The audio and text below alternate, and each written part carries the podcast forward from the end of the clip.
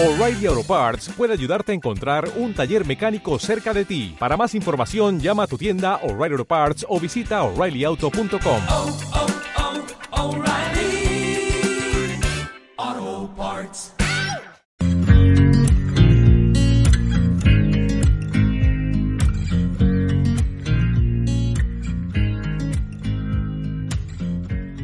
Bienvenida a Infovegana, tu podcast de veganismo y sostenibilidad. Somos Sergio y María y hoy te traemos el episodio 35. Y como cada semana compartiremos anécdotas y vivencias, comentaremos noticias y os recomendaremos cositas. Todo relacionado con los derechos animales, el veganismo y la sostenibilidad. Pues ya estamos aquí, una semana más, grabando el podcast. ¿Qué tal, Sergio? ¿Cómo andas? Grabando de podcast. Muy bien. Aquí estamos, bien, bien. Sí, Sí, sí, está un poco pocho esta semana, pero estoy ya recuperadito. sí, sí, sí, ¿no? Un poco síntomas COVID, ¿no? Síntomas COVID, antígenos negativos, no sabemos. No sabemos, Pero vale, bueno, de momento precaución. Precaución, amigo conductor, todo bien, todo bien. ¿Tú qué tal? ¿Qué tal la semana? Bien, a ver, un poco triste con, con la situación global, ¿no? Imagino que todas estamos un poco igual, pero bueno, mm, vamos a tratar de, de dar buenas noticias, ¿no? Y de animar un poco a la gente. Correcto, sí. Vamos a hacer una edición un poco diferente. He intentado traer noticias un poco más positivas, ya que todos estamos un poquito de bajón. Exacto. Vamos a intentar un poquito alegrarnos entre todos. Exacto. Y dejar de lado un poquito el drama. Sí, sí, sí, porque también Un es verdad que hay un montón de noticias buenas, positivas para el mundo eso de los derechos animales, el veganismo y la sostenibilidad y está bien también dejarle su espacio y enfocarnos un poco en ello cuando todo el día, pues eso, ¿no? Estamos absorbiendo información que, bueno, pues que afecta a nuestra salud mental y que obviamente es, es muy triste, ¿no? Correcto. Infoxicación. Exacto, un poco sí. Bueno, Bueno. empezamos comentando un poquito la semana o qué? Venga, vamos a hacer un poco de repaso de la semana. Perfecto. Pues a ver, hombre, lo primero a mencionar, ¿no? Bastante clave es que el, el fin de pasado estuvimos ahí haciendo un poco ruta de, de comida vegana. Hicimos una buena ruta gastronómica que creo que va, va a ser un clásico, ¿eh? Porque nos la sacamos un poco de la manga y yo creo que, Exacto. que se va a convertir en un habitual.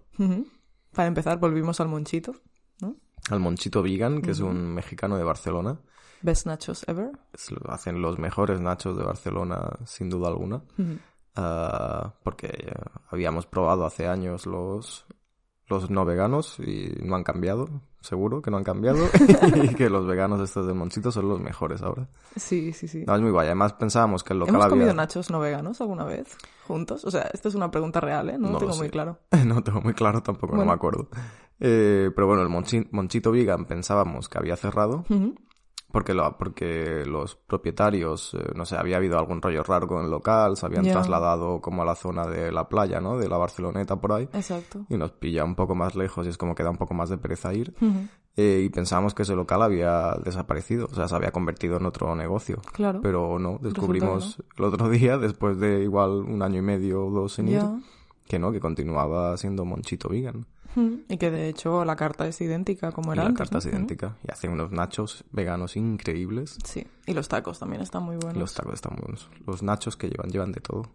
Sí, llevan... ¿Qué llevan? Llevan guacamole, queso vegano, Frijoles negros, frijoles negros, una salsa así como un poco picante, no sé soja qué texturizada, Soja texturizada, queso clásico. vegano de muchas maneras. Muy buenos, muy ricos. Y los totopos esos, las, ¿no? Uy, Los- sí, son, están sí, Sí, son como caseritos muy buenos. Así que están increíbles. Y los tacos muy buenos. Comimos Mm. el clásico taco de eura guacamole con cebolla. Muy recomendado. Y luego otro de Tofu con champiñones. tofu con champiñones, correcto. Así como tofu glaseadito con champiñones. Eh, bastante bueno, la verdad, ¿no? Todo. Sí, sí, sí. Muy, muy bien. Sí, sí. Es un, un acierto seguro. Total. Monchito vegan. Entonces luego decidimos volver caminando desde, ¿no? desde el centro de Barcelona. Exacto, a casa. Correcto. Y pasamos por Macha Gracias, Ahí estamos. que es, bueno, un, un local especializado en matcha, como dice su nombre. Ujú. Y obviamente nosotros somos bastante fans del matcha ya desde hace tiempo. Tú más. Yo especialmente lo reconozco. Pero sí, sí. Y, y la verdad es que tienen un montón, no es un local 100% vegano, a diferencia del, del Monchito, pero sí que es verdad que tienen opciones muy guays para personas veganas de tanto bebidas como, bueno, como postres, ¿no? O como dulces Sí, en general. Sí, sí.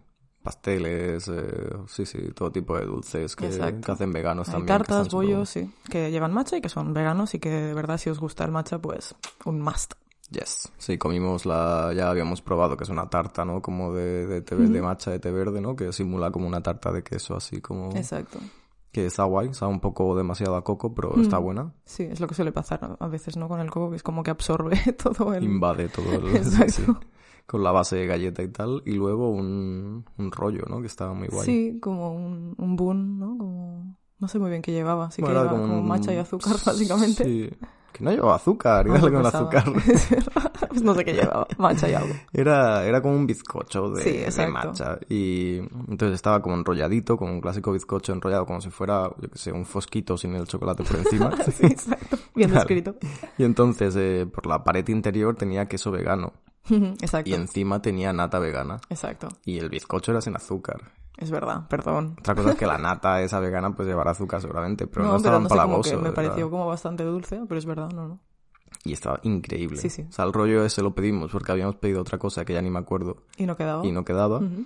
Y dijimos, bueno, va, pues el rollo este. Y fue serendipia total, ¿eh? Uf, sí, sí, Ujú. sí, Sí. Es mi fap, sí, sí. Tu fapa.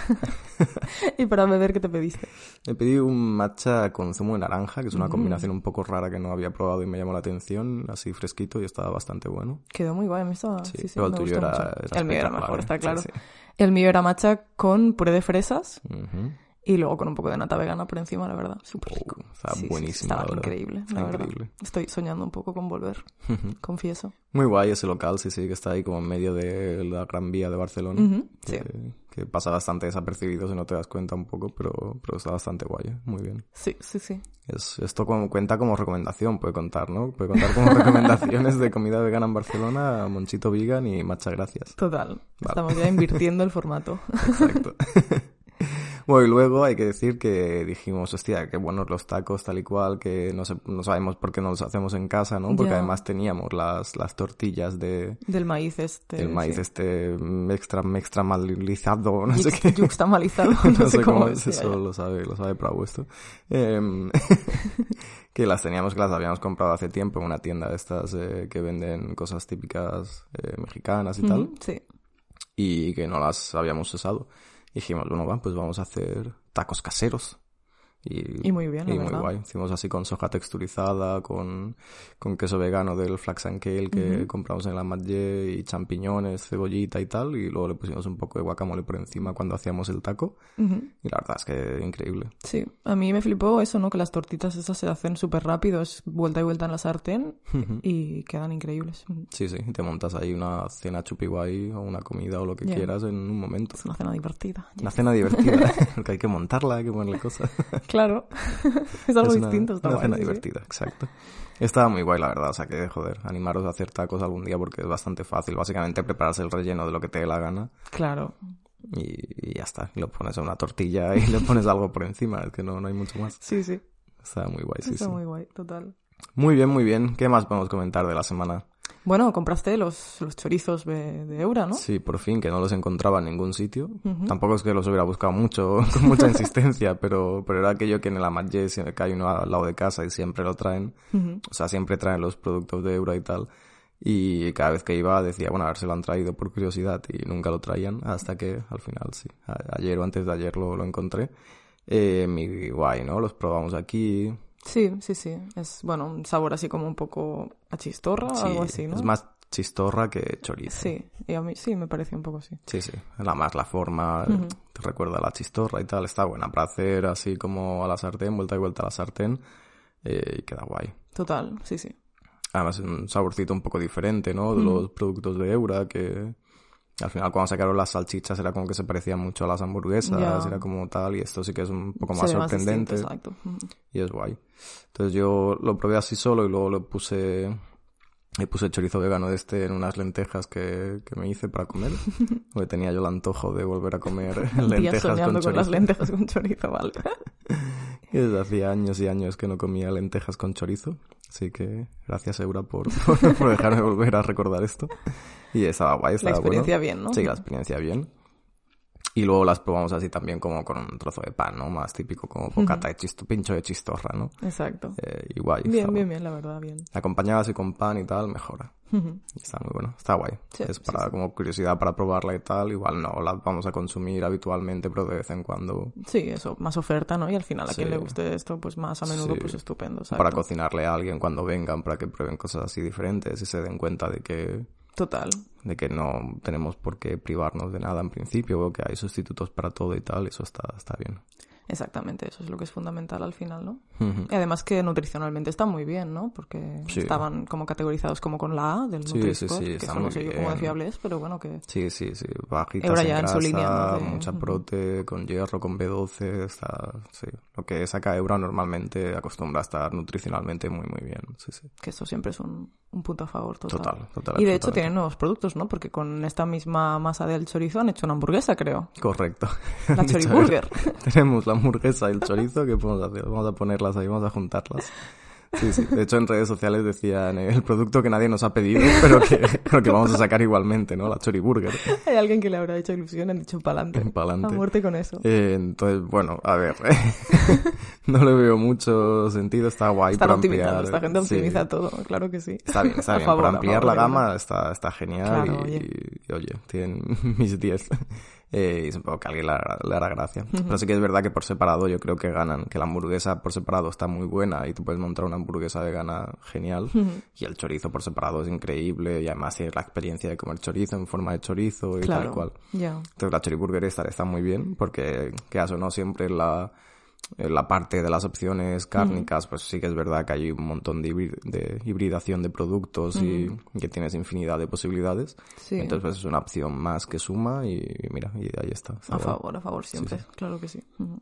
Sí, sí. Y creo que sacan también carne picada, pero creo que esto se lo ha liqueado eh, Vega-. Oh. Porque sí. Claro, es que yo... no- Hombre, hace tiempo que ya esperábamos un poco eso, ¿no? Sí, sí, sí. Era como un paso lógico de que Claro. sacaran la carne picada porque si tenían la hamburguesa, Las albóndigas y todo. las albóndigas y tal, al final era más o menos, ¿no? La misma mm, base de la hamburguesa un poco modificada a lo mejor para que aguante más la textura o lo que sea, pues, Total. pues la sacas en formato carne picada y eso sí que yo creo que habrá mucha gente que lo agradecerá. Eh, sí, porque al final tienes mucha más libertad, ¿no? Mm. Para cocinar o para hacerlo, yo qué sé, ¿no? En boloñesas o en, Sí. en cosas más diversas, en lugar de estar ahí como triturando la hamburguesa, que es lo que hacíamos hasta ahora, ¿no? Bueno, la- nosotros yo lo hago con la soja texturizada siempre. Ya, sí, sí. No, pero por ejemplo, mi madre, o la mamá, Ah, es que verdad, hace las berenjenas, verdad, las rellenas berenjenas de carne, ahí rellenas. ella se, se pone ahí a chafar las burgers de obra. Hostia, las berenjenas rellenas de tu madre son Increíbles, es De mis platos ¿eh? favoritos, gracias, mami. Qué berenjenas rellenas, se que antoja ahora de pronto de berenjenas rellenas. Es verdad, y lo hace con la hamburguesa de Eura troceada como si fuera carne picada, sí, sí. Total. Por eso que yo creo que para la gente que está menos familiarizada con la soja texturizada Mm. o que le da pereza, porque sí que es verdad pues que hay que hidratarla, que tal y cual, Ya. que a lo mejor le da pereza o por falta de tiempo, lo que sea, eh, pues este producto de carne picada yo creo que sí que puede... Facilitar las cosas, total. Para que también es verdad que hay una diferencia de precio bastante grande Sí, entre lo que te cuesta un paquete de soja texturizada o lo que seguramente puede costar un, un paquete de carne picada, ya sea de Eura, de Billón o de cualquier marca. Sí, hay que elegir aquí o, o ahorras tiempo o, ahorras, dinero. Correcto, sí, sí. Todo no puede ser. Pero bueno, pero ese producto yo creo que sí que es genial y que sí que va a ser bastante utilizado, la verdad. No, y que al final con el tiempo los precios de todo eso bajarán, ¿no? Así que, bueno, hay que seguir apostando por ello. Correcto. Muy bien, bien, ¿qué más, qué más? También cuando que comentamos que fuimos al Bete hace sí. unos días y tal, eh, sé que es verdad que Baite llevaba unos días, eh, Baite es el gato con el que convivimos, eh, llevaba unos días, bueno, unos días, un par de días como que... Que le daba por sí, como vomitar. Sí, vomitaba un poquito ya. más y tal. Eh, pese a que lo cepillamos cada día, cada día, Literal, absolutamente, cada literalmente día. cada día. Ya. Porque tenemos una rutina ahí de que se sube a la mesa, lo cepillamos, le damos la, ¿no? la golosina tal y cual. Sí, sí, sí. No es que tenga el pelo súper largo, pero sí que es verdad que, que tiene como dos tipos de pelo. Es como que tiene una Sí. capa más externa, que es como de pelo más fino y más largo, y tiene luego como un recubrimiento un poco más como interno y más gordito, ¿no? Que es como Hmm. su base y no sé si es que al, eso al lamerse el mismo al final acaba haciendo bolas de pelo por más que los cepillemos o yo qué sé. O la Hmm. Edad, no sé. Ya, ya, ya. Pero es verdad que es eso que lo cepillamos cada día. Intentamos igual el, el, el rascador con lo que lo cepillamos tiene que ser algo que llegue más profundo. No sé, igual tenemos que cambiar de rascador también, ¿eh? Ya, puede ser. Pero la BT nos recomendó, y eso queríamos abrir la pregunta también para que nos recomendéis si lo habéis probado, que le diéramos eh, malta. Sí. Eh, entonces sí que allí mismo nos dio como un botecito y tal y, y probamos a darle. No le ha hecho mucha gracia, no le, ha hecho, no le hace mucha ilusión el sabor, pero sí que mm, las dos veces que le he dado pues al final se lo ha acabado tomando, se lo ha comido. Eh, y bueno, y parece que más o menos bien. Que- Sí, a ver, no ha vuelto a vomitar, pero igual no es por eso, igual es por, yo qué sé, simplemente por regresión a la media, ¿no? No sé. Sí, sí. Entonces, bueno, queríamos preguntaros si lo utilizáis eh, con los gatos con los que convivís, si es un producto que les dais habitualmente, lo de la malta, si habéis visto alguna mejora a partir de que se lo dais o no, o si, o si habéis tenido experiencias positivas o negativas con esto, que nos interesa también un poco saber Sí. qué opináis. Sí, sí, nuestra idea es eso, ¿no? Dárselo si, si vuelve a estar un poco en esa situación, si no, bueno, iremos viendo. Sí, sí. Hay que darle un poquito, creo, porque es como laxante. Creo Claro, que darle claro, como sí, sí, sí. una vez a la semana un par de veces a la semana como mucho y un, un trocito pequeño. Total. Pero bueno, eso queda ahí como apunte. Y bueno, luego también pasó algo interesante, ¿no? De...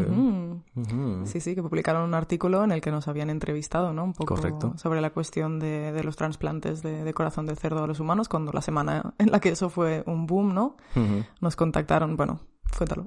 Sí, sí, sí, creo que ya lo comentamos en Sí, algún episodio anterior del podcast, que nos contactó Neila Frank y Judith Tomás del Diario Barcelona, dos periodistas del Diario Barcelona, y en referencia a lo que decías, ¿no? A nuestra opinión o a la opinión desde el punto de vista del, del antiespecismo, del animalismo, entre Sí, comillas, ¿no? Porque yo creo que veces buscaban eso, algo un poco más tipo animalismo, y nosotros nos fuimos directamente a decir cualquier uso de animales está mal, ¿no? Sí. Pero bueno, era importante también, yo creo, incluir esa visión y la verdad es que, no sé, se lo agradecimos mucho, ¿no? Es, es valioso, Mm. creo que pocas veces se da voz a, a este tipo de opiniones y creo que es importante que también alguien esté ahí disintiendo en plan, bueno, oye, pues igual hay que Total. repensar esto, ¿no? Sí, porque lo podrían haber hecho perfectamente ese artículo, eh, que además está muy bien editado, ¿eh? las imágenes y toda la edición es muy, muy chula. Eh, podrían haber hecho ese, ese artículo sin la opinión esta, entre comillas, animalista, antiespecista, eh, y nadie la hubiera hecho en falta y se lo hubieran aceptado igualmente. Total. Y en cambio sí que salió un poco de ellas, ¿no? Decir, bueno, eh, creemos que se debe tener en cuenta esta parte también. Claro, Bueno. es importante hacer eso desde el periodismo, nuestra reflexión de dar voz a, a todo el mundo, desde luego. Bueno, el artículo lo tienen en, en nuestro Twitter, ¿no? En Infovegana. Y esto sí parece que está en catalán, ¿no? Sí, está en bueno, catalán, eh, pero bueno, con cualquier navegador web hoy en día tenéis la opción de traducirlo automáticamente. Y además eh, se suele hacer bastante bien la traducción del catalán a- al castellano. Sí, Eh, sí, Entonces, bueno, pues si le queréis echar un ojo, nuestra opinión o lo que recogieron de nuestra opinión, porque al final solo han resaltado un par de frases de lo Claro, que claro. dijimos. Bueno, está- siempre pasa eso con las entrevistas, ¿no? Que sueltas un rollo y obviamente pues tampoco van a hacerte publicarte ahí toda la historia, pero Correcto. Bueno, somos un poco chapas también, hay que decirlo, pero correcto. Pero bueno, bien, por si le queréis echar un ojo, pues ahí está, que es interesante. sí, sí, sí, de verdad, eso. Dar otra vez las gracias por, por la oportunidad y mm, cualquier persona que esté interesada en que demos opinión sobre cualquier tema, nosotras encantadas de colaborar y, y bueno, de aportar lo que podamos, que al final es nuestro trabajo un poco como, como activistas, ¿no? Es lo que pretendemos. Sí, sí, una parte del, del activismo al final es eso también. Total. Sí, sí. Bueno, y poco más. Nada, simplemente el- sobre el hecho este de la de este de esta guerra de Rusia contra Ucrania. eh, poco que decir desde el punto de vista general, pero sí que al ser nosotros un podcast más especializado en, en temas de eh, bueno, veganismo, sostenibilidad, antiespecismo y tal, pues sí que es verdad que hay, hay una preocupación también, aparte de, evidentemente, por las personas involucradas en el conflicto bélico, por los eh, animales no humanos también, que son también, eh, aparte de la población civil, pues son también víctimas inocentes totalmente de, del conflicto.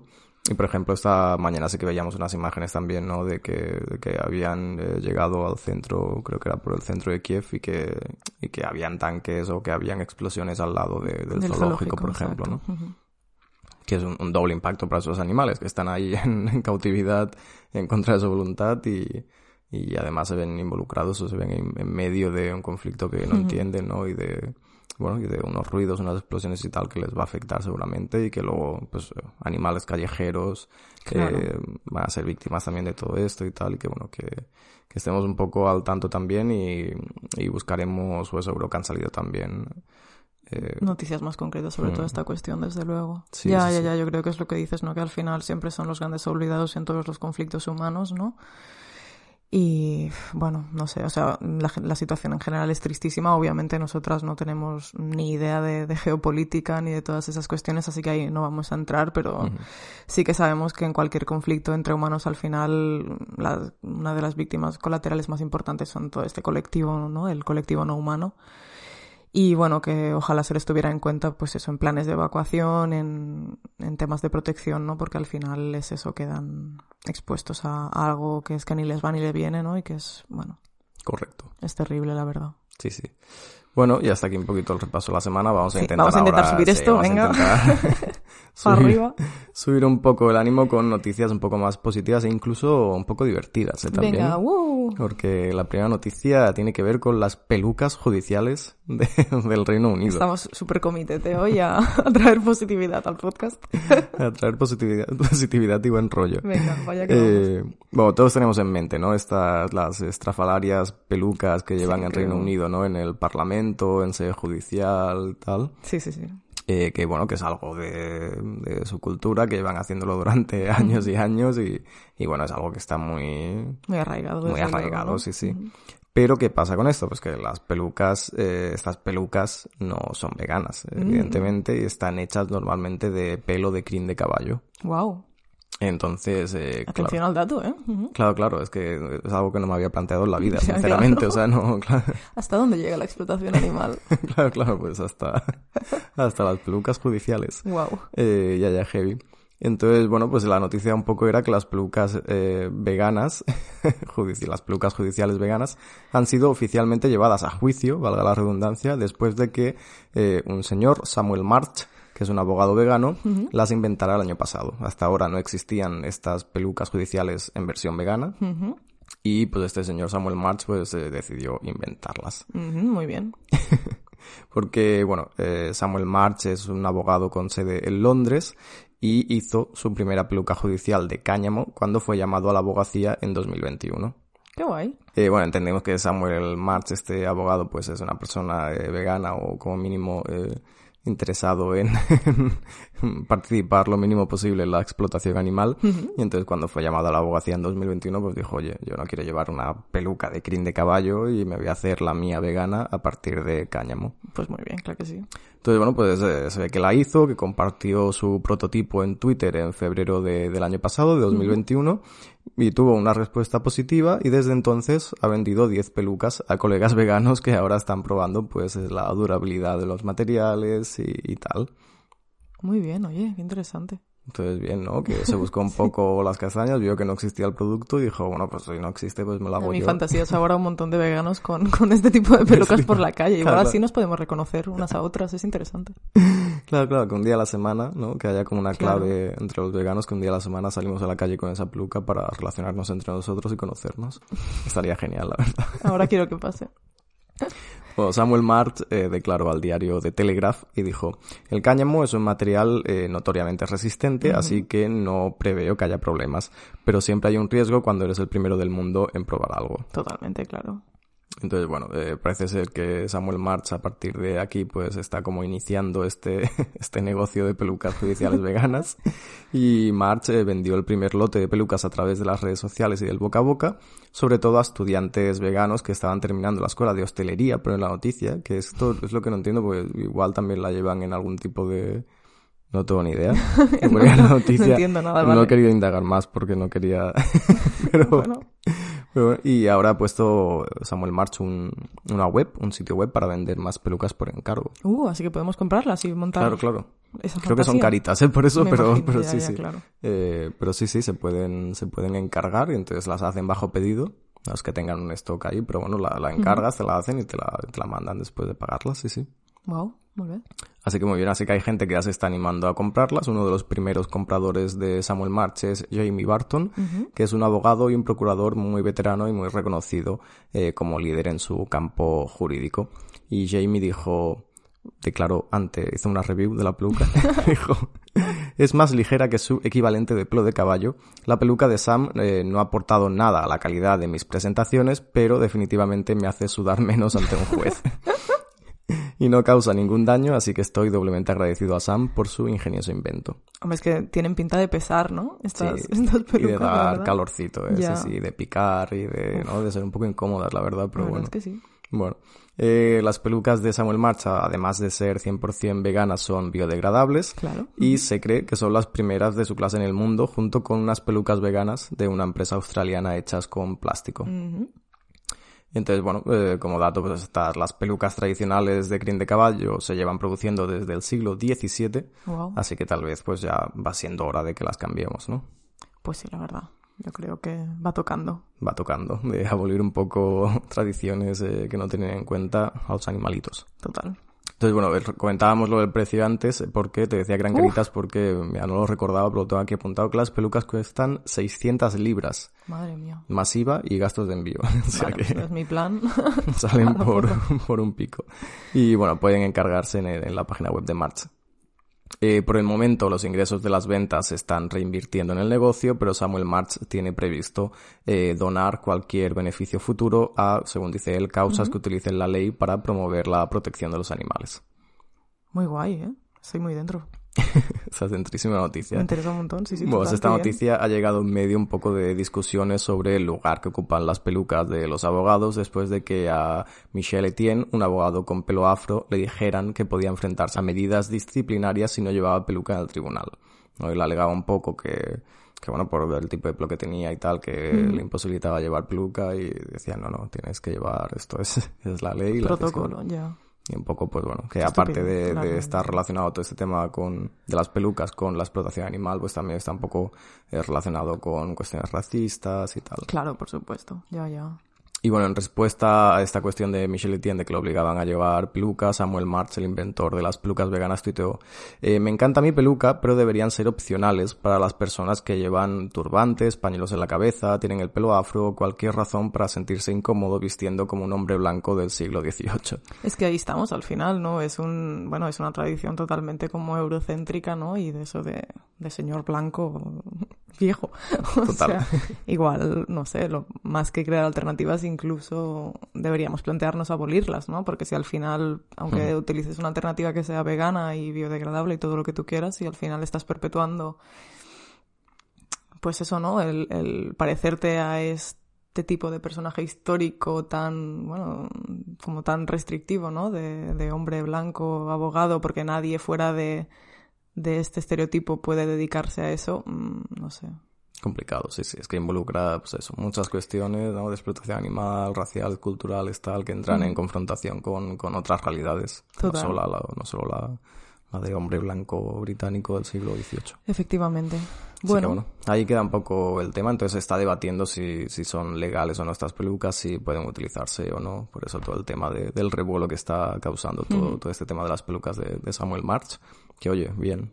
Todo lo que sea ser pionero para traer productos veganos, sí, adelante. muy a favor, desde luego. Así que muy guay. Bueno, ahí dejamos el tema. Muy bien. Vamos, si te parece, hago otra noticia cortita positiva y luego ya entramos con el estudio que nos traes. Oh, yeah. Venga, vamos allá.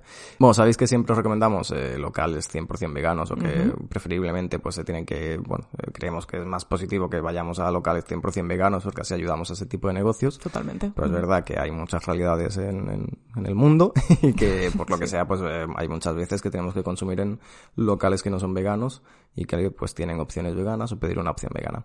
Entonces, eh, para todas estas personitas, eh, pues mira, una buena noticia por ejemplo es que Goico, una de las mayores cadenas de hamburgueserías de España, pues ha lanzado tres nuevas opciones de hamburguesas veganas en, su, en sus menús con eh, Beyond Meat y con BioLife. Bien, bien por incluir queso bien. vegano. Ahí estamos Está un bien poco porque, a favor. sí, ¿no? Que Goico es como una cadena así de hamburgueserías reconocidas y tal, y se introduce de esta manera en el, en el mundo vegano un poco, trayendo opciones y facilitando un poco que si, ¿no? que si hay gente Sí. vegana que va a estos sitios con amigos o lo que sea, pues que pueda pedirse la, la opción vegana. Lo que decimos siempre, ¿no? Que ayuda un poco a normalizar y que, pues eso, para ciertas personas que tengan amigos no veganos, que tengan que ir a comer en ese tipo de lugares, pues igual les facilita un poco la, la vida social con personas no veganas, desde luego. Nosotras como veganas y como antiespecistas, bueno, pues igual ya nos plantearemos si es lo más ético o lo más acorde a nuestros valores ir a esos lugares, pero bueno, obviamente sí que es una, una solución buena para un montón de gente, así que oye, pues guay, ¿no? Totalmente. Creo que esta noticia tengo que decir que se la vi a, vi que Sara la pasaba por un grupo de WhatsApp o algo. O sea que Sara, un saludo desde aquí. Otra semana más Haciendo robándote noticias. Que luego la encontré también, creo que, no sé si era en Beck News o en Beck Economist. En así. Economist la leí Sí, yo sí. ayer esta. Bueno, pues Goico cuenta con más de 80 locales en toda España, así que hay bastante disponibilidad y bueno, está considerada pues una de las hamburgueserías más premium y más populares del país, pero hasta ahora pues se centraba casi exclusivamente en productos animales. Entonces estas nuevas creaciones veganas pues incluyen la, la que han llamado edamame. Edamame. Vale, ok. que es una hamburguesa hecha con edamame, brócoli, cuscús y arroz. Luego está la pollotariana, Ajá. que es una hamburguesa hecha de pollo vegetal con, no sé si será eura o será vegetarian butcher o bueno. Y lleva pues el pollo vegetal, pimientos asados y cebolla a la parrilla. Ajá. Y la greta, que está hecha con Beyond Meat. Y bueno, y todas las hamburguesas vienen con queso BioLife. Así que, que bastante bien. Así que, aparte de eso, creo que han añadido a la carta eh, también otros entrantes así 100% vegetales, como uno que han llamado el Humus Sapiens. Humus Sapiens. que es un dúo de, de humus de albahaca y garbanzo y la zanahoria, una ensalada verde con superalimentos. Bueno, esta gente Yo soy muy fan de- del naming de todo eso, eh, de verdad. tiene ningún problemón ¿eh? con el naming, pero bueno, bien, adelante. Nada, tú oye. Entonces, bueno, pues ahí queda como noticia. Pues no, no la conocía ir. la cadena, la verdad. Así que bueno. Está, está bien, ¿no? Sí. Pues guay, pues mira, ahí queda. Como, como apunte, un par de noticias positivas y luego traemos otro par rápidas. Muy bien, pues hago, si quieres, un pequeño intermedio con un estudio. Por favor y gracias. sí. Porque bueno, en este podcast hemos hablado bastante, ¿no? De estudios que analizan el perfil y las motivaciones de las, per- bueno, que llevan a las personas a ser veganas o vegetarianas. Sin embargo, no hemos hablado de ningún estudio que analice a las personas ganaderas, al final, ¿no? Las que están dentro de la industria de la carne y derivados. Correcto.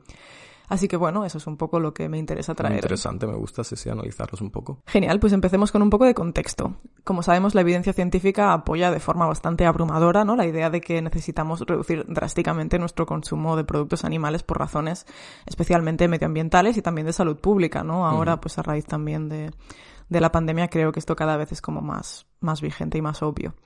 Y además, bueno, la preocupación sobre el bienestar de los animales en la ganadería pues parece ser que cada vez es mayor o por lo menos en el mercado vemos que cada vez se utilizan más eh, certificaciones ¿no? que tratan de, de garantizar el bienestar animal. Lo que, bueno, mm, obviamente pues sabemos que desde el antiespecismo es claramente insuficiente, pero sí que nos puede llevar a pensar pues que hay una preocupación de los consumidores, ¿no? hacia el bienestar de los animales. A todo ello se suma también pues que ya hay diversos gobiernos que han reconocido que el sistema de producción de productos animales es insostenible, ¿no? Entre ellos tenemos al Reino Unido, eh, Canadá, incluso China y de hecho la Unión Europea también. Y también en paralelo hemos visto el auge, mm, como comentábamos hace nada, ¿no? de alternativas a la proteína animal, que cada vez resultan más atractivas para los consumidores y también como más al alcance de, de todo el mundo. Estaría guay que aparte de considerarlo insostenible hicieran algo para, para Ya. potenciar el mercado 100% vegetal, porque la uni- o sea, no sé lo que hace Canadá, no, yo China. creo que se están, bueno, en algunos casos se están replanteando la cuestión de las subvenciones, pero obviamente no hay nada aún sobre la mesa. Sí, sí, pero que al final es palabrería, porque la, o sea, Canadá, China y Reino Unido no sé muy bien lo que hacen, pero la Unión Europea se llena la boca con esto, pero luego Sigue financiando campañas a soltar de- dinero a cascoporro a, a las a los productores ganaderos, ¿no? Y Sí, no, y no solo eso, no solo subvenciones, sino que se invierte mucho en publicidad, publicidad. De, de productos de la ganadería, ¿no? Que mm, no, no tiene mucho sentido si tu posición es esta, pero bueno, ahí estamos. Pero bueno, ese es un poco el panorama, ¿no? Que hay especialmente pues en este contexto de, de regiones más occidentalizadas.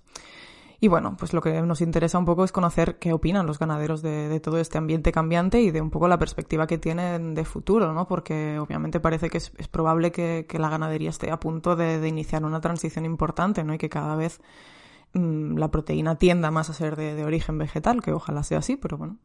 Yo les recomendaría que, que vayan cambiando de sector. O sea, que se busquen una vía alternativa de ingresos y, que, y que reconsideren la organización de su negocio. Exacto. Pero bueno, vamos a ver qué piensan ellos de su propio negocio. Bien, Eso bien, yo creo que es interesante y que puede que te lleves alguna sorpresita. Vale, vale, vamos a ver. Pues bien, ese estudio se publicó en la revista Appetite a finales de 2021 y encuestaron básicamente a dos muestras. Por una parte a mil personas de Francia y por otra a mil de Alemania. Estas muestras estaban hechas de modo que eran pues como representativas de cada uno de esos países y prueba de ello es que en torno al 5% de las mil de las mil personas de cada país dijeron trabajar en la industria de la carne, que por lo visto es lo que cabría esperar. Vale. Y bueno, ¿qué encontraron? Pues cito un poco textualmente, si te parece. Sí, sí. Eh, lo que nos dicen las investigadoras es que observamos con cierta sorpresa que el hecho de trabajar en la industria cárnica era un factor de predicción positivo de la intención de compra de carne de laboratorio. Es decir, los que trabajaban en la industria cárnica eran más propensos a decir que comprarían carne de laboratorio cuando ésta estuviera disponible. Intuitivamente pensaríamos lo contrario, ¿no? ya que, bueno, al final la carne de laboratorio probablemente será una tecnología que lo que hará es poner en riesgo el- los empleos de, de los trabajadores de la cárnica. Pero es que no solo eso. Eso pero igual tiene que ver con la percepción que ellos mismos tienen de su cadena de producción y de que ellos no valoran muy positivamente al fin y al cabo lo que hacen a los animales, o, o sea, que lo ven como algo necesario, pero que algo que se puede mejorar o no. Bueno, Bueno, vale, Seguimos. vale, bueno, adelante, perdón. Ahora Vale, verás. vamos. sí, sí. Pero es que no solo es eso, no solo es que trabajar en la industria cárnica prediga la intención de compra de carne de laboratorio, sino que en un giro fascinante de los acontecimientos lo que vemos es que los resultados nos muestran que los encuestados franceses y alemanes que trabajan en la industria cárnica evitan los productos cárnicos en mayor medida que las personas que no trabajan en este sector. Es increíble. ¿Cómo te quedas? Eh, claro, pero a ver, hostia. Claro. Claro, a ver, que, porque trabajan en la industria cárnica, claro, pero claro. están bien mataderos y tal. Ahí no, no Claro. matizan. Pero, por ejemplo, sí que nos hemos encontrado con muchos trabajadores de, o ex trabajadores de, de mataderos que, por ejemplo, sí que quedaron traumatizados con el animal. Bueno, normalmente en estas cadenas de producción se especializan en matar a un animal, ¿no? Entonces, por ejemplo, nos hemos encontrado con gente que decía que, que trabajaba en un matadero matando pollos Total. y que, pues, de- después de trabajar allí o cuando trabajaba ahí, pues eh, dejó de consumir carne de pollo porque era lo que veía día a día y lo que mataba día a día, pero seguía consumiendo Otros la carne de otros animales. Total. Eh, entonces, claro, si son, por ejemplo, trabajadores de mataderos, sí que me cuadra porque sí que sé por experiencia, por haber hablado con ellos, que son propensos a dejar de consumir los animales que matan. Pero si son ganaderos o propietarios de ganaderías, es, me, Ya, no me cuadra tanto y me sorprende más. Porque Sí. puede ser perfectamente. Sí, desafortunadamente no sabemos exactamente la posición dentro de la industria de la carne, sabemos que están implicados en ella, pero no sabemos eh, en qué medida ni, ni en qué posición de, de trabajo. Pero a mí la verdad es que me choca bastante los resultados. Sí, sí, sí. Por total. ejemplo, si miramos el... Es verdad que, claro, o sea, consideran eh, reducir la carne, o sea, pueden ser personas que se consideren flexitarianas, pescetarianas, vegetarianas y veganas, ¿eh? No estamos hablando de que haya más veganos dentro de la industria de la carne que fuera, ¿no? Pero. Sí que, por ejemplo, el porcentaje de personas flexitarianas es bastante más elevado dentro de la industria de la carne que fuera, Mm. en ese sentido, por ejemplo. Sí, o hemos visto también que cuando hemos hablado con muchos eh, productores de lo que ellos consideran carne eh, sostenible, Eh, carne sí. ecológica, que ellos también tienen un discurso, eh, o sea, en su narrativa está el discurso del reducir el consumo de carne y solo consumir carne de calidad, de lo que ellos consideran carne de calidad, ¿no? De ganadería extensiva, ecológica, tal, porque es la que ellos producen o la con la que ellos están familiarizados. Entonces sí que por ahí sí que sí que podría ser. Es curioso. Yo creo que, claro, al- lo que les pasó a las investigadoras en este punto es un poco lo que nos está pasando a nosotras, ¿no? Que tienen más preguntas que respuestas. y básicamente... no, pero es súper interesante. Joder, sí. es guay cuando te haces preguntas porque te interesa Total. y porque es guay, sí, sí. Sí, sí, porque es un resultado que es intuitivamente como muy inesperado, ¿no? Que haya, por una parte, más personas que reducen el consumo de carne dentro de la industria y más dispuestas a optar por alternativas de que vengan de laboratorios, ¿no? Cuando son ellos mismos quienes están implicados en crear estos productos, la verdad es que es bastante sorprendente. Total, sí, sí.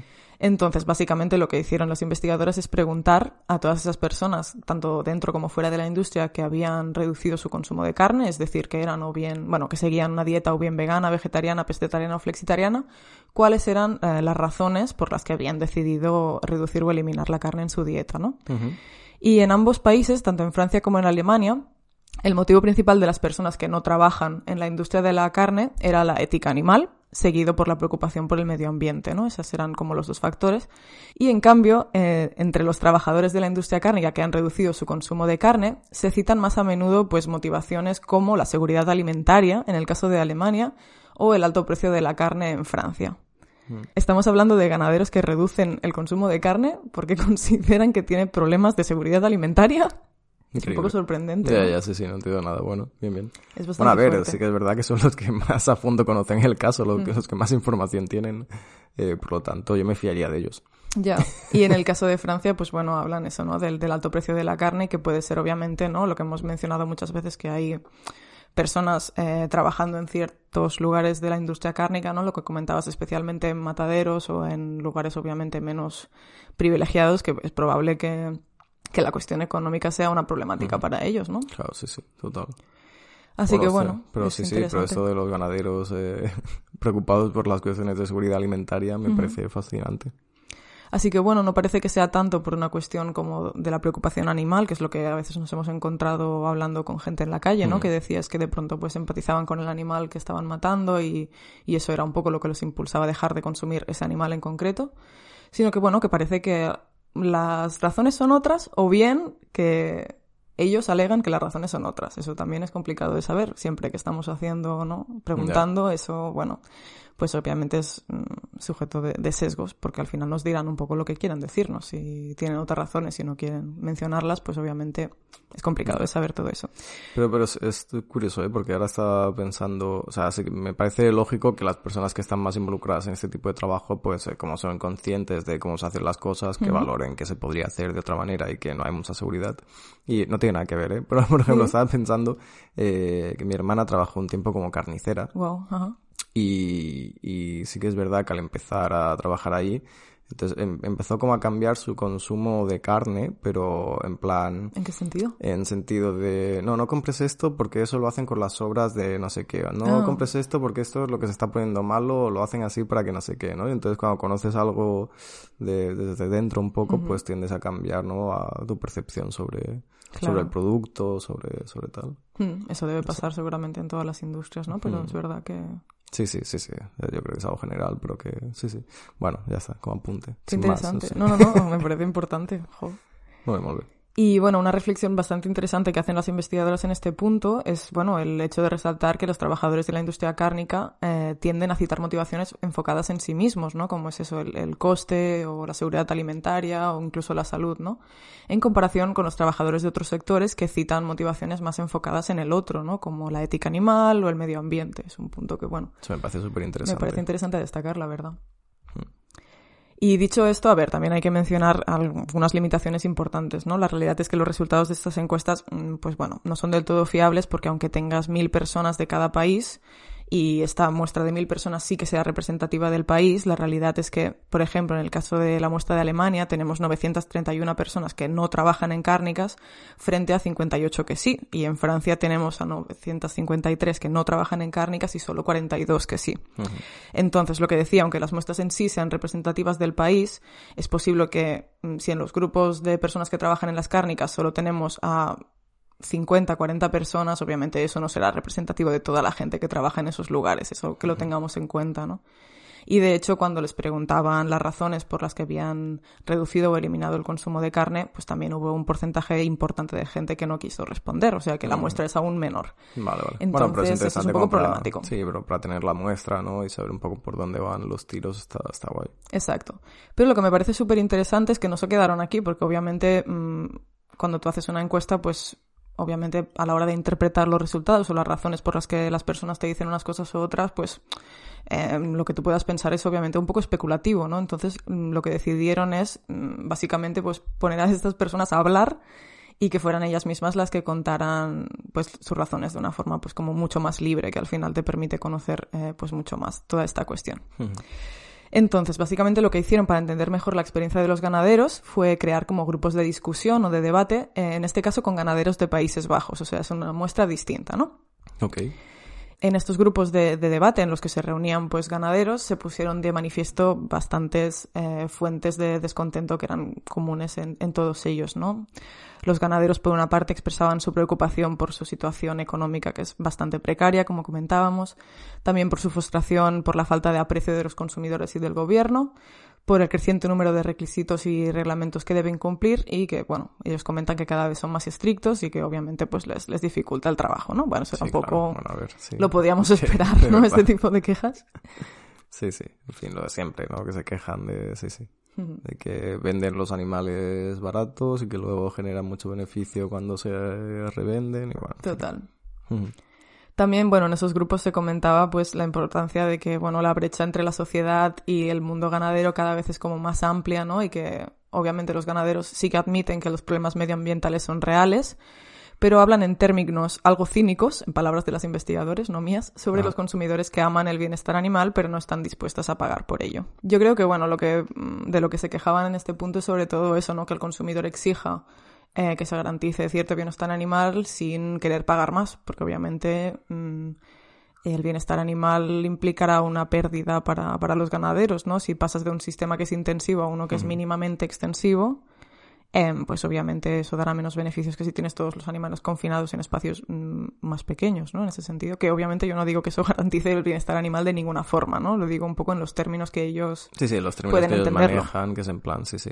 Sí, sí, evidentemente que, que si un consumidor exige más bienestar animal, normalmente o en la mayoría de casos no está dispuesto a, a pagar un precio más alto por ello, aunque sepamos que esto de la, del bienestar animal es una falacia y al final es más de lo mismo para, para los animales. Total, y un punto súper importante que yo creo que al final es bastante la clave de- del estudio, ¿no? Es que las preocupaciones morales sobre los animales no se discutieron explícitamente en ningún caso, ¿no?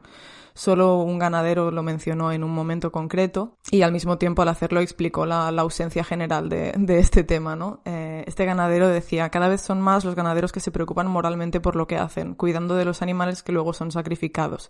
Y eso es nuevo y es una tendencia global, y todo el mundo lo sabe, pero no puedes decirlo como ganadero, es alta traición. O sea, Eso es muy interesante. Es heavy, o sea, mostrar sentimientos, ¿no? O cierto grado de empatía por los animales que estás matando es considerado como alta traición entre Alta los traición, ganaderos. claro. A ver, es verdad que estás, claro, en un sector que se dedican a matar animales, entonces reconocer que lo que estás haciendo con esos animales es inmoral, lo que está vulnerando sus derechos, pues obviamente pone en jaque tu trabajo y el de tus compañeros, o sea que. Eso es como se percibe entre ellos y lo, lo entiendo hasta cierto punto, ¿no? No, y eso viene a, sí, a confirmar una sospecha que yo tenía, que es que, que, o sea, que tienen que darse cuenta de lo que están haciendo en, en Claro. cierta medida, en cierto, y que a veces el discurso que tienen de puertas para afuera seguramente es más performático que lo que ellos piensan realmente, o al menos es lo que me gustaría pensar, ¿eh? Ya, yo no sé, a ver, igual es un sesgo nuestro, ¿eh? Yo también tiro un poco en esa dirección, pero igual, obviamente, nosotras como veganas estamos sesgadas para nuestro lado también. Así que es posible que sea un sesgo, un sesgo, pero creo que en cierto modo nos explica un poco los resultados anteriores, ¿no? Que el hecho de que em, cuando se les pregunta ellos digan que apoyen la, la carne de laboratorio, ¿no? O que pretenderían comprarla si estuviera disponible y que en la actualidad mm, sean más personas dentro de ese sector las que reducen su consumo de carne. Pues creo que igual viene un poco más por allí de lo que quieren reconocer, ¿no? Y lo vemos incluso cuando se les pregunta por las razones en muy pocos casos. Se habla de la cuestión de la ética animal entre las personas que están dentro de la industria, pero luego, bueno, mm, esta persona que tuvo la valentía de, de hablarlo explícitamente nos comenta eso, ¿no? Que es una tendencia que es nueva, pero que es bastante global y que cada vez más ganaderos mm, se preocupan moralmente por eso y... Pero bueno, que hay esta parte de no, no poder decirlo, no poder hablarlo. Sí, sí, total. Muy, muy interesante. No sé, bueno, creo que como activistas al final pues podemos sacar bastantes conclusiones de todo eso, ¿no? Parece que bueno, que hay ganaderos que se sienten incómodos con el sufrimiento que causan y eso creo que es innegablemente una gran oportunidad para nosotras y creo que es súper importante que se apoyen iniciativas como las que ya se han creado, ¿no? En las que se ofrece apoyo a, a los ganaderos para hacer la transición a modelos de agricultura, por ejemplo, en las que no impliquen a otros animales, ¿no? Totalmente. Yo creo que en, en España esto no, no existe. Eh, pero sí que es verdad, ¿no? Que alguna vez hemos hablado del tema del Reino Unido, de que desde eh, iniciativas públicas desde el gobierno se estaba facilitando eh, con ayudas económicas a que productores de leche, de leche de vaca, eh, transicionaran sus instalaciones hacia convertirlas en, en instalaciones de leche vegetal, ya sea cultivando cualquier tipo de, de cereal, de avena o de lo que sea para, para hacer leche vegetal. Totalmente. Entonces, claro, eh, es que se les tiene que ofrecer una, una alternativa a nivel público. Claro, o sea, tampoco es viable que como consumidoras se esté exigiendo eh, productos de origen animal, ¿no? Y que luego, pues de pronto, si hay una transición em, proteica hacia otra dirección, que toda esta gente quede desamparada, ¿no? O sea, lo más lógico es que tratemos de incluirlas en ese cambio y Totalmente. también, pues, hará que, que más gente lo acepte. Total, a ver, es que es eso, no, no, no se les puede prohibir lo que están haciendo y dejarlas tiradas a estas personas, por muy horrible que sea lo que estén haciendo con los animales, Total. sino que si se están dando ayudas públicas para este, este sistema, eh, bueno, esta industria cárnica, pues que esas ayudas se reconviertan en, en ayudas que ayuden a, a transformar este tipo de negocios y que les ofrezca una alternativa a estos ganaderos para poder continuar ganándose la vida en un contexto rural, pero sin tener que explotar animales. Sí, exacto, ¿no? Y sin todos esos conflictos que, que seguramente surgen de, bueno, saber que estás de algún modo contribuyendo a algo que, que afecta al medio ambiente, que perjudica a todos esos animales de forma obvia, ¿no? Y también incluso pues la salud de la gente. No sabemos obviamente hasta qué punto ellos eh, realmente reconocen esto, pero bueno, vemos que al menos hay algunas personas que sí que lo, lo consideran, ¿no? Entonces, bueno, creo que al menos a esas personas es importante darles alternativas que sean fáciles, accesibles para ellos, a transicionar a lo que decías, ¿no? Un modelo más ético y más sostenible en el tiempo. Sí, sí, que como, como mínimo tengan la oportunidad. Y es urgente que, que se presenten este tipo de alternativas y que puedan empezar a transicionar cuanto antes mejor, porque llegará un momento seguramente eh, a no ser que a no ser que pase algo, pero seguramente llegará un momento en que eh, la tendencia global de consumo tendrá más hacia esa carne vegetal o Total. que el tema de la carne de laboratorio se convertirá en algún momento en una realidad, ya sea por cualquiera de esas dos vertientes o por las dos a la vez, en las que su modelo de negocio seguramente va a quedar en buena parte obsoleto y gran parte de esta industria va a tender a, a desaparecer o a disminuir muchísimo su volumen de negocio. Entonces van a tener que buscar eh, vías alternativas de generar ingresos y de poder ganarse la vida. Entonces cuanto antes lo empiecen a hacer, eh, mucho mejor. Sí, sí, sí. Yo creo que es eso, ¿no? Sectores como, por ejemplo, el de la leche, creo que es bastante paradigmático de lo que va a pasar en los próximos años en la, la ganadería animal en general, ¿no? Que, bueno, va a ser un sistema deficitario y, por suerte, pues mm, cada vez tomará más terreno lo que dices, alternativas más pues más éticas, más sostenibles y, y que es un poco ahí donde está el futuro, ¿no? Porque es que si no, mm, no hay futuro, básicamente. Entonces, Totalmente. bueno, pues este es un poco el estudio que traía esta semana, que creo que bueno, que nos da un enfoque interesante porque siempre nos estamos enfocando con las personas veganas y creo que bueno, que también hay que revisar un poco la gente que realmente está dentro de, de estas industrias de explotación animal y ver cómo también podemos impulsarles a, hacer el cambio, ¿no? Igual que hemos hecho nosotras como ciudadanas. Totalmente. Muy guay. Pues me ha gustado mucho este estudio, la verdad. Gracias, sí, creo que bueno, también nos trae eso, ¿no? Un poco de, de optimismo a este podcast. Total. Pues que tú tenías un par de noticias más, ¿no? Un par de noticias más positivas. Pues venga, vamos con la primera de las dos, vamos rapiditas, ¿eh? Son positivas y rápidas. ¿Sabes cuando haces el cambio de armario de... de... Con una metáfora, ¿qué Vale, pasa? Vale, una estoy, metáfora. estoy, ¿Sabes, ¿sabes venga. cuando haces el cambio de armario eh, de verano a invierno? Que recoges, vuelves a sacar el abrigo. No, solo tengo un armario. No, no, no hago cambios de armario. Bueno, pero lo has tenido abandonado durante un tiempo en el Vale. armario Sí. Y lo, te lo vuelves a poner por primera vez cuando empieza a hacer frío y metes la mano en el bolsillo y te encuentras ahí como cinco eurillos Sí. ¿sabes? que han quedado abandonados. Qué felicidad eso, ¿eh? Pues sí, una felicidad increíble. No ha pasado mucho, pero pues a Rihanna le ha pasado lo mismo y ha Ah, hecho un cambio de armario y ha metido la mano en los bolsillos y ha sacado 15 millones de dólares. a lo que, ahí, que tenía ahí que le sobraba.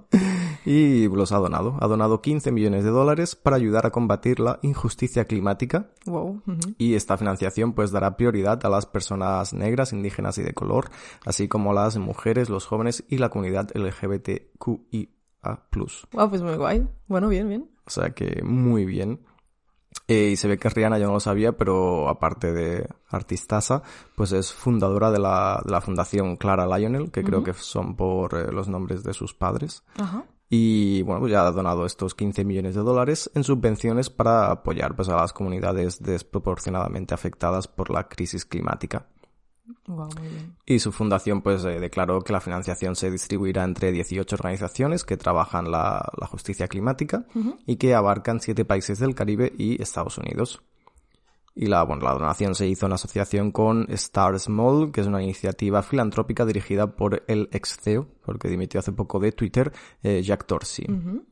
Y bueno, eh, aparentemente entre las organizaciones que se beneficiarán de esta financiación, de esta donación, se encuentran eh, Black Feminist Fund, Climate Justice Alliance, the Caribbean Youth Environment Network y Movement for Black Lives. En inglés tengo, es increíble. ¿eh? Y bueno, en un comunicado, Rihanna, que es nacida en Barbados y que evidentemente pues está implicada en muchas causas eh, raciales y tal, y aparentemente muy implicada también en el tema de la justicia climática, eh, pues declaró algo que se, se habla poco, pero es verdad que dice las catástrofes climáticas cuya frecuencia e intensidad van en aumento no afectan a todas las comunidades por igual, siendo las comunidades de color y las naciones insulares las que sufren eh, más el cambio climático. Totalmente, sí, sí, y es verdad que, que es algo a tener en cuenta, ¿no? Porque, por ejemplo, se habla de, no, en el futuro habrá refugiados climáticos y es como, bueno, esto ya es algo que existe en el presente, lo que pasa es que como no son blancos y europeos, no les prestamos atención, ¿no? Correcto. Eh, digo esto de color porque es como está redactada la noticia. ¿eh? Disculpadme si no es la forma más adecuada de referirme, pero está redactada así. Y bueno, luego la noticia cerraba diciendo eh, que bueno, que con un dato, que es que las catástrofes climáticas y meteorológicas se quintuplicaron en los últimos 50 años, entre 1970 y 2019, y que afectan de manera desproporcionada a los países más pobres, según las Naciones Unidas. O sea, no es algo que Rihanna se saque de la manga, sino que hay, hay No, datos no, que desde lo... luego, es que se sabe de sobras, ¿no? Y además son eh, muchas veces países en los que, por ejemplo, hay una catástrofe climática y eh, no les da tiempo a recuperarse, ya viene otra, ¿no? Son zonas que están generalmente, pues eso, muy expuestas y muy vulnerables a, a este tipo de catástrofes, ¿no? Mm, Por ejemplo, lo que decía, ¿no? De islas, esas mm, regiones del Pacífico, así, obviamente, pues son especialmente vulnerables y hay que tenerlo en cuenta que obviamente no nos afecta a todas por igual. Correcto. Así que muy bien. Genial. Genial, Rihanna. Muchas gracias desde aquí. Muy Así bien. que muy guay.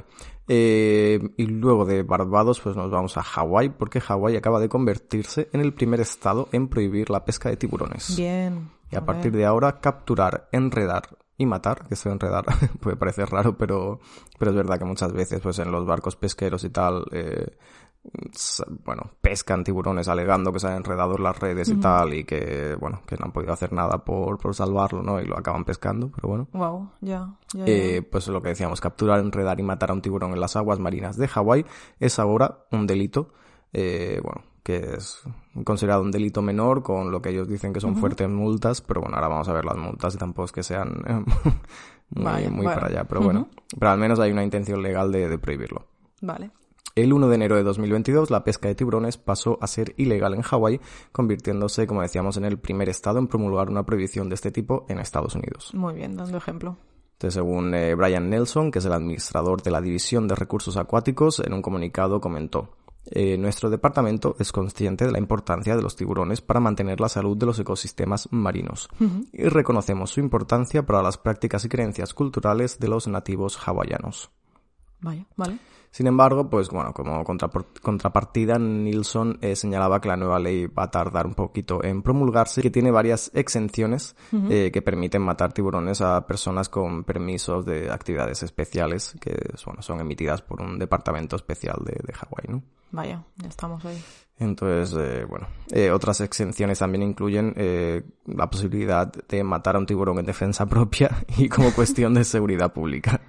Que bueno, que estos temas también muchas veces son un poco ambiguos y quedan a interpretación, ¿no? Porque esto de Y que está muy magnificado porque ya me dirás, o sea, en cuántas circunstancias te va- puede pasar eso, ¿no? No creo que sea especialmente O sea, sí, lo de defensa propia aún, pero esto de cuestión de seguridad pública, claro, como que bueno. consideras que un tiburón se acerque a la costa, a la, ¿no? A la costa, a la, a, una zona donde hay bañistas es considerado cuestión de seguridad pública y entonces lo puedes matar o que no sé. Ya, Bueno, es un poco- Igual hay otros métodos para, no sé, para apartarlos de ese lugar sin tener que matarlos, ¿no? No sé si, ojalá se planteen antes de... Sí, De sí, optar por matarlos, Supongo, ojalá. supongo. Imagino que sí. Bueno, lo que decíamos de las multas, pues los infractores de la nueva ley se enfrentarán a 500 dólares Mm. por la primera infracción, 2.000 dólares por la segunda y 10.000 dólares por la tercera. Ajá.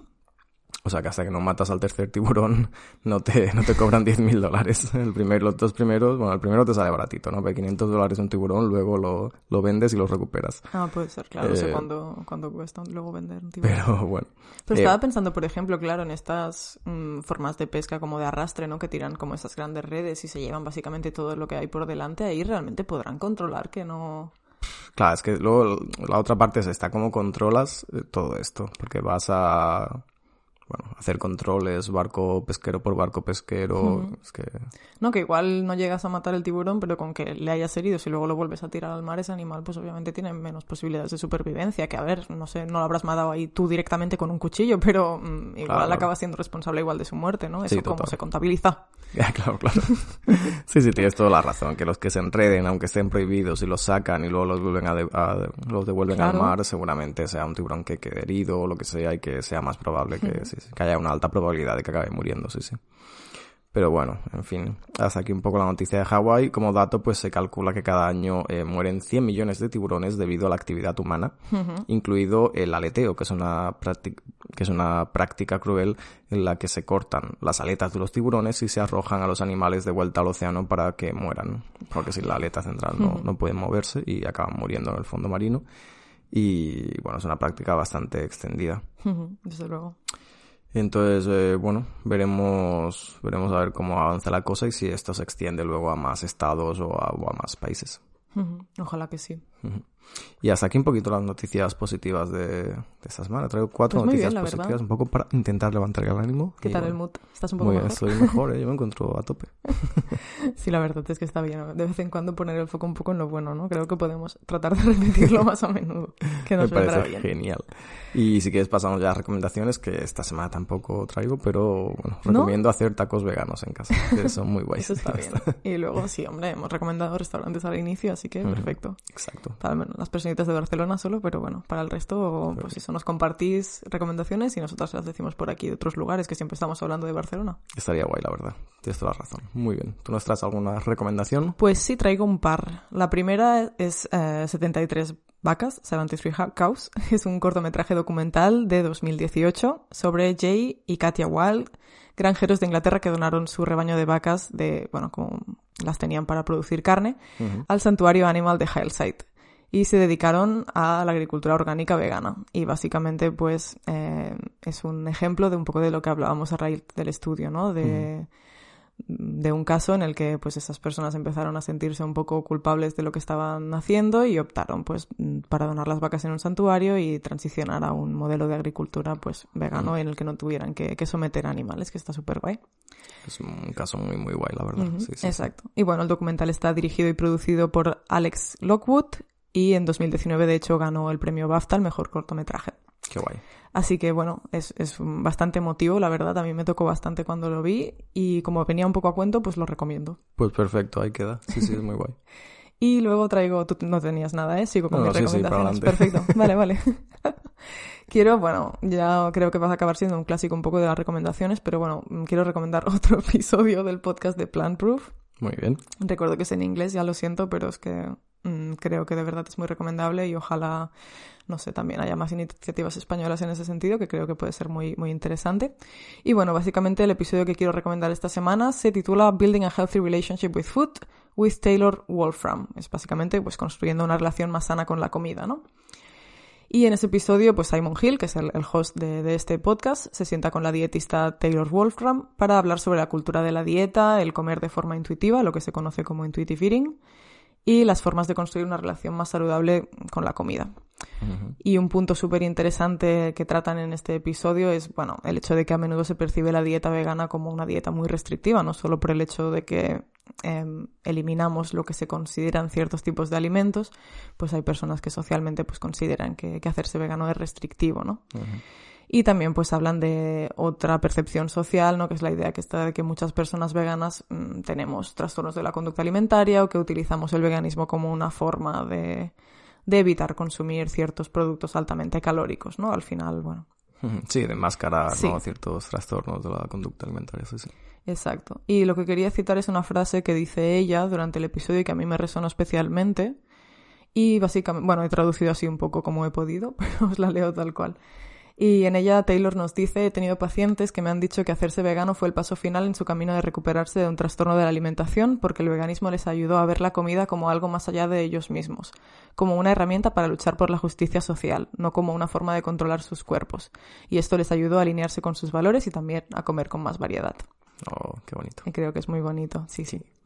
Así que nada, especialmente si habéis tenido en algún punto de vuestra vida una relación complicada con la comida o habéis considerado el veganismo y pensáis que igual el veganismo no es la mejor opción porque os puede inducir pues más problemas con la comida, pues que bueno, consideréis que se puede hacer de un modo en el que no sea así, que de hecho puede ser una ayuda para, para dejar atrás el, el trastorno. Obviamente yo no quiero aquí entrar en, en recomendaciones o no, porque entiendo que una relación complicada con la comida es un problema muy serio que se debe tratar con profesionales, pero que bueno, que no siempre tienen que ir de la mano con el veganismo, especialmente si tenemos en cuenta las motivaciones, ¿no? Mm, Igual sí que hay personas que se hacen veganas por cuestiones de salud o por que quieren llegar a un peso o a un cuerpo X, ¿no? Entonces igual esas personas sí que utilizan al final el veganismo como una forma de restricción, pero por los pocos estudios que tenemos en ese sentido, lo que se ha visto es que las personas que deciden dar el paso al veganismo por una cuestión de ética animal en realidad tienen menos riesgo de tener trastornos de, de alimentación.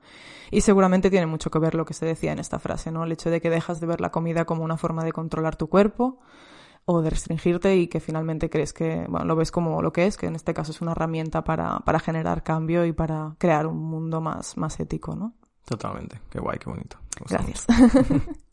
pues hasta Sí. aquí mis Un recomendaciones. par de apuntes solo a esto, Ajá, dime. eh, que no tienen que ver exactamente con el tema, pero que muchas veces se dice esto de que son eh, bueno, dietas restrictivas y que eh, para mí, y creo que para mucha gente que se ha hecho vegana y que hemos compartido un poco este sentimiento, es verdad que dejas de comer eh, ciertos alimentos, dejas de comer carne, huevos, tal, eh, pero que luego se te abre un mundo de posibilidades con un montón de alimentos que seguramente no consumías o consumías en una medida muy pequeña, ¿no? Como Claro. pueden ser legumbres, ciertos vegetales, eh, soja texturizada, tofu, etcétera, carnes vegetales, etcétera, etcétera, etcétera, eh, que te abre un mundo nuevo de posibilidades, que te enseñan a cocinar a lo mejor de una manera diferente o reconciliarte también con la, con la cocina y que, y que se abre un mundo nuevo de posibilidades y de salsas y de nuevos sabores y tal.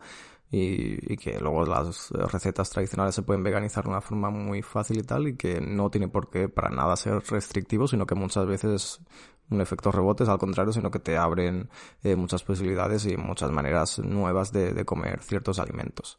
Totalmente, ¿no? Porque antes de ser vegana lo más probable es que comiéramos siempre los cuatro mismos animales, ¿no? Alternándolo un poco, pero en cambio, desde que nos hicimos vegana, desde luego yo creo que cocinamos muchísimo más variado y hemos descubierto un montón de, de alimentos nuevos y de formas de cocinar nuevas, ¿no? Que es interesante. Totalmente. Y luego por la otra parte que comentabas que muchas veces al, al hacerte vegano, si es por una cuestión ética, eh, bueno, creo que lo, lo, lo normal o lo habitual es que sí que te preocupas un poco más de, de lo que comes porque al sustituir ciertos productos por otros, pues eh, tienes un poco en cuenta que mm, sigas adquiriendo lo que tienes que adquirir para estar sano. Ya está. Entonces sí que te vas a preocupar por eh, adquirir los nutrientes necesarios y para también de una manera demostrar que siendo una dieta 100% vegetal, puedes tener buena salud y no tiene que haber ninguna contraindicación. Entonces, Exacto. Sí, sí, sí, es verdad que lo ves como de otra manera, desde luego, ¿no? Eso no quiere decir, obviamente, que no haya personas veganas que estén en el veganismo por una cuestión de antiespecismo y luego tengan una mala relación con la comida, ¿eh? No claro, es eso sí, lo que sí, queremos no, decir. Pero bueno, es, es una experiencia diferente, es un punto de vista que cuestiona un poco el paradigma, ¿no? Creo que desde la comunidad del comer de forma intuitiva se critica muchas veces el veganismo, eso es algo que, mm, bueno, a mí me sorprende bastante. Y, y entiendo un poco esta preocupación, entiendo que, bueno, que obviamente hay muchas personas que se unen a esa tendencia del plant-based un poco como lo que decíamos, una forma de camuflar un, un trastorno, una problemática mucho más, más severa, ¿no? Y, bueno, pero creo que hay otra forma de, de ver lo que realmente es el veganismo, que es una preocupación moral y una forma de vivir más, bueno, pues más ética y más empática con el resto de seres sintientes de este planeta, ¿no? Y creo que cuando tenemos el foco allí, al final es eso, tanto no solo la alimentación, sino que toda nuestra vida, la forma en la que nos vestimos, en la que consumimos en general, al final es, es como, como una forma de lucha, ¿no? Es el, un ejemplo de, de que se puede estar en el mundo de una forma diferente y, creo que al final como que le da mucho más valor a eso, a la forma en la que consumes y a la forma en cómo te alimentas al final y, y ojalá pues más personas mm, lo lean así, lo entiendan así porque es un poco la razón por la que estamos muchas en, en el veganismo y en el antiespecismo, ¿no? Totalmente de acuerdo. Estoy totalmente de acuerdo. No, en serio, joder, estoy muy de acuerdo, hostia. Sí, sí, totalmente. Hmm. Muy bien, me ha gustado mucho esta recomendación y tus palabras. Gracias. Ha sido, perdón, me he puesto un poco emotiva igual. No, coño, está bien. pues sí. Bueno, pues oye, bien, ¿no? Pues un poquito hasta aquí, ¿no? El capítulo de hoy. Perfecto. Qué guay. Genial. pues ha sido, ha estado guay hacer este capítulo un poco como más positivo, ¿no? A ver si, bueno, si nos da un poco de tregua a la vida a todas en general y, bueno, que nos enfoquemos en, en lo que realmente importa, de que eso de tratar de cuidar a, a nuestros seres queridos, tanto humanos como no humanos, de nuestro alrededor y a ir a terapia, que eso solucionaría muchos problemas en el mundo en general, pero bueno, Sí, en fin. Totalmente. Si Putin fuera terapia, eh, probablemente no estaríamos aquí. No, desde luego, claro que no. no, a ver, también es un poco... No podemos reducirlo solo a eso, pero es verdad que Pero ayuda, desde luego. Así que nada, esperamos que, estéis bien, que estéis seguras y que estéis tranquilas y que os enfoquéis eso en, en lo bueno de, de- de lo que tenéis en vuestra vida, porque al final la tristeza y la apatía que nos puede generar todo este entorno y pues al final nos desactivan políticamente y no creo que sean positivas para, para nada, ni para generar cambio, ni, ni para sentirnos bien con nosotras mismas, que al final es fundamental para estar en el activismo y en cualquier espacio político. Pues sí. Amén. Gracias. Díselo, díselo, reina. Pues nada, hasta aquí el episodio de hoy. Recuerda que tienes más información sobre veganismo y sostenibilidad en nuestra web, infovegana.com. Te animamos también a seguirnos por nuestras redes sociales. Nos encontrarás como Infovegana en Facebook y Twitter y como info-vegana en Instagram. Nos encantaría que nos hicieras llegar tu opinión sobre los temas que hemos debatido hoy a través de nuestras redes sociales y no dudes en enviarnos noticias o peticiones de temas que crees que sería interesante tratar en futuros episodios. Y por favor, síguenos y déjanos una pequeña reseña en la plataforma desde donde nos escuches. Y comparte este y todos nuestros episodios con tus amigas, familia o con quien creas que pueda interesarle. Esto nos ayuda muchísimo a crecer y hacer llegar el mensaje de los derechos animales a más personitas bonitas como tú. Como siempre, gracias por escucharnos y hasta la próxima. ¡Chao!